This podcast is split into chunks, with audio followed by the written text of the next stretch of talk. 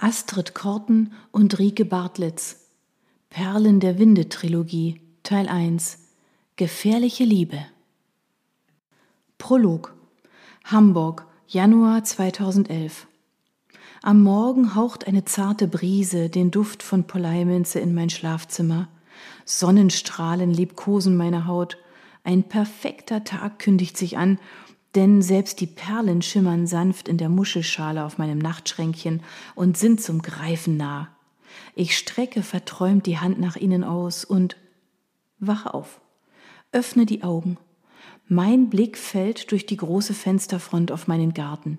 Kein griechisches Gordes, kein Peloponnes, kein Crescendo der Farben, keine Berge und Täler, keine Blumen, kein Thymian, Salbei und Minze, keine Perlen nur das Spiel der winterlichen Morgensonne, die durch die seidenen Vorhänge in mein Schlafzimmer dringt. Eine kurze Nacht liegt hinter mir, in der ich wieder einmal von Griechenland und von Konstantin geträumt habe. Im Traum hält er meine Hand und schlendert mit mir durch die lichtdurchflutete Landschaft Peloponnes. Ein schöner Traum, meine ich, ein Traum, in dem der Geschmack und der Duft der Liebe und die Farben lebendig werden aber nicht immer enden meine Träume so wundervoll. In manchen Nächten höre ich die Winde geheimnisvoll flüstern und Wolken verfinstern den strahlend blauen Himmel. Alles ist dunkel und trist.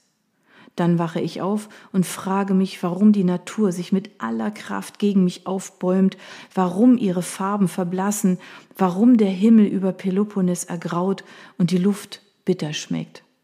Ich stehe auf und schiebe meine Erinnerungen beiseite. Los, duschen, anziehen, meldet sich meine innere Stimme. Ich gehorche diesem schlecht gelaunten Etwas in meinem Kopf. In der Küche öffne ich das Fenster, lehne mich hinaus und bestaune die weiße Landschaft. Mein Atem verliert sich weiß in der klaren Winterluft. Es hat die ganze Nacht geschneit und der Schnee liegt zentimeterdick auf der Fensterbank wie ein riesiger Wattebausch. Mein Blick erfasst das Panorama vor dem Fenster, den wunderbaren Segelboothafen und die Landschaft entlang der Außenalster. Die Äste der Tannen im Garten biegen sich unter der Last des Schnees, den das Sonnenlicht wie Diamantsplitter glitzern lässt. Es ist ein berauschendes und erholsames Bild. Es ist immer gewesen, würde mein verstorbener Vater sagen. Meine Gedanken schweifen einen Moment ab. Während meiner Kindheit war mein Vater immer für mich da. Er wollte mit seiner kleinen Tochter sehen, fühlen und spüren, wie sie die Welt entdeckt. Ich bin bedürfnisorientiert aufgewachsen. Mein Bedürfnis nach Zeit und Nähe haben meine Eltern stets erfüllt und deshalb vermisse ich sie sehr, selbst heute, zehn Jahre nach ihrem tödlichen Unfall. Der glitzernde Schnee weckt auch Erinnerungen an eine Vergangenheit voller Geheimnisse, Unheil und Schmerz, aber auch an die sprudelnde Vielfalt des Glücks und den Zauber der Liebe. Ich fürchte mich nicht vor dieser Vergangenheit. Sie war und ist Liebe und deshalb ewig. Ein gesagtes Wort ist gesagt, ein geschriebenes Wort geschrieben. Und die Zukunft? Ich weiß nicht, was die Zukunft bringen wird, denn sie offenbart sich mir erst jetzt in der Gegenwart. Ich war an einem Ort, in einer Höhle in der Vergangenheit und Gegenwart an wenigen Tagen im Jahr für einen flüchtigen Moment als leuchtendes Chaos verschmelzen, sobald die Stürme aufkamen. Alles schimmerte dann dort wie der glitzernde Schnee vor meinem Fenster. Niemand weiß, warum das so ist, und niemand kann sich selbst heute dort der Magie entziehen. Manche Menschen glauben, die Höhle sei verzaubert, andere wiederum behaupten, sie sei verflucht.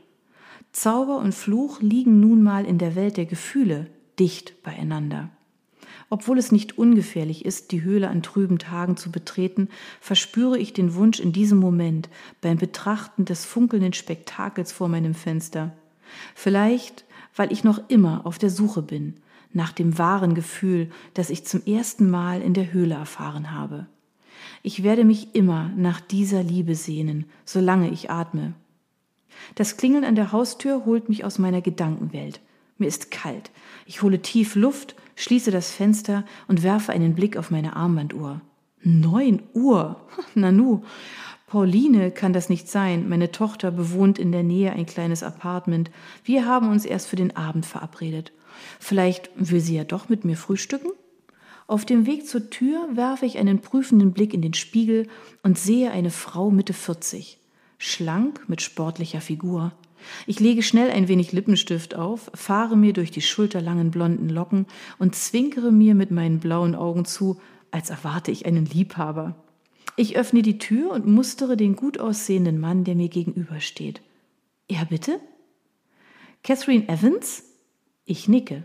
Der Mann zeigt mir seinen Ausweis mit Dienstmarke und Passbild. Mein Name ist Noël Bretagne. Ich arbeite als Ermittler für das Ägyptische Museum in Kairo und er lächelt freundlich, ein schönes Lächeln. Ich bin Hannas Ehemann. Ich würde mich gern mal mit Ihnen unterhalten, Frau Evans. Hannas Ehemann? Das ist eine Überraschung. Ich gehe einen Schritt zur Seite. Oh, kommen Sie doch bitte herein. Er folgt meiner Aufforderung. Ich gehe voraus in die Bibliothek und deute auf vier Ledersessel, die in dezentem Blau, Rot, Weiß und Gold schimmern und um einen Glastisch vor dem hohen Fenster, das fast von der Decke bis zum Boden reicht, gruppiert sind. Nehmen Sie doch bitte Platz, Herr Bretagne. Noël Bretagne setzt sich und schlägt seine langen Beine übereinander. Seine Augen streifen kurz die zarten Aquarelle an den Wänden, ein Mitbringsel aus Griechenland. Rasch lege ich ein paar Scheite im Kamin nach, dessen Feuer ich bereits nach dem Aufstehen entfacht habe, und setze mich ebenfalls. Bretagne wirft mir einen kurzen Blick nach draußen. Schön haben Sie es hier, Frau Evans. Alles ist so hell, so freundlich. Finde ich auch.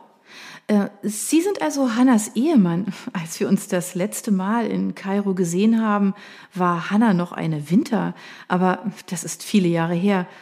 Arbeitet sie immer noch als Paläografin im Ägyptischen Museum? Ja, und zwar mit zunehmender Begeisterung. Wir haben uns dort auch kennengelernt und vor einigen Jahren geheiratet. Und wir sind Eltern einer bezaubernden 22-jährigen Adoptivtochter. Nadja macht uns viel Freude. Das freut mich sehr. Hanna und ich haben oft über Kinder gesprochen. Wie geht es ihr denn? Ich kann es immer noch nicht fassen. Hanna, verheiratet und Mutter. Sie war eine absolute Verfechterin der Ehegemeinschaft. Noël Bretagne lacht laut auf. Sie müssten sie heute noch manchmal hören. Ich grinse. Kann ich mir gut vorstellen. Das Feuer im Kamin flackert und strahlt eine behagliche Wärme aus. Holzscheite knistern und der Duft von Harz erfüllt den Raum. Hanna weiß von meinem Besuch bei Ihnen, fährt Bretagne fort. Sie hätte mich gerne begleitet, schon allein, um mal wieder mit Ihnen zu plaudern und über die Arbeit zu diskutieren. Das wäre schön. Hannas Berufswahl nach dem Studium war allerdings nichts für mich. Brr, Paläografin, mh, hm, alte, staubige Papiere und Schriften entziffern. Er lächelt. Ja, das hat Hanna erwähnt. Ich mustere den gut aussehenden Mann mit dem schwarzen Haar. Er ist groß und schlank. Vermutlich weiß er um seine Wirkung auf Frauen.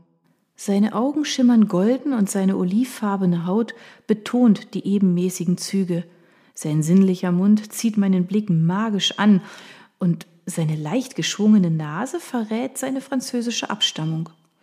Ich wollte gerade frühstücken. Darf ich Sie dazu einladen? Gern, wenn es Ihnen nicht zu viele Umstände macht, und nennen Sie mich bitte Noël. Gern, und Sie mich bitte Catherine. Rasch lege ich ein zweites Gedeck auf und gehe in die Küche, wo ich das Frühstück vorbereite und alles auf ein Tablett stelle. Wieder in der Bibliothek serviere ich meinem Gast Brötchen, Butter, Schinken und Käse und gieße ihm eine Tasse Tee ein. Möchten Sie Milch in Ihren Tee? Nein, danke, ich nehme nur ein Stück Zucker. Ich schenke mir ebenfalls ein und setze mich Noël Bretagne gegenüber. Ich habe mit meinem Ex-Mann viele Jahre in England gelebt und konnte mich bis heute nicht daran gewöhnen, den Tee mit Milch zu trinken. Was kann ich denn für Sie tun, Noël? Ich gehe davon aus, dass Sie mich nicht zum Teetrinken aufgesucht haben. Wenn ich Ihren Beruf richtig interpretiere, ermitteln Sie gegen Kunstdiebe, Hehler oder sagt man Schmuggler? Noël beugt sich ein wenig vor. Stimmt. Ich bin Kunstdetektiv. In der Regel fahnde ich weltweit nach Leuten, die Kunstgegenstände aus dem Land stehlen, damit handeln oder sie schmuggeln. Bretagne neigt leicht den Kopf. Ich brauche Ihre Hilfe, Catherine. Wir sind immer noch hinter ihm her. Ich sehe Noel irritiert an. Ihm? Sie sprechen in Rätseln. Wen meinen Sie mit ihm? Vielleicht kann ich Ihnen ja bei der Verbrecherjagd helfen? Er rührt ein wenig gedankenverloren in seiner Tasse, dann blickt er auf und sieht mir direkt in die Augen. Edwin Gusteau. Stille. Ich wende den Blick kurz ab. Mir wird leicht übel. Mein Herzschlag verdoppelt sich, mein Blutdruck steigt. Starre. Entsetzen. Ich wollte diesen Mann und seinen Namen für immer aus meinem Leben verbannen, ihm, Edwin Gusteau, entkommen. Ich will aufstehen, aber ein Schmerz beherrscht meinen ganzen Körper, mein Herz flattert in meiner Brust. Noel bricht das Schweigen. Es tut mir leid, dass ich Sie damit behelligen muss. Ich weiß, was Cousteau Ihnen und meiner Hanna angetan hat. Ich löse mich aus meiner Starre. Ich, dann, dann, dann wissen Sie auch, dass dieser Mann die Bezeichnung Mensch gar nicht verdient. Er ist eine Bestie. Wieder ein Nicken. Ich habe Ihre Akte und das Protokoll Ihrer Aussage gelesen, Catherine. Ich spüre, wie mir die Röte ins Gesicht steigt, weil ein mir wildfremder Mann mir gegenüber sitzt und die Einzelheiten einer fragwürdigen Akte kennt. Egal, ich muss mich nicht schämen.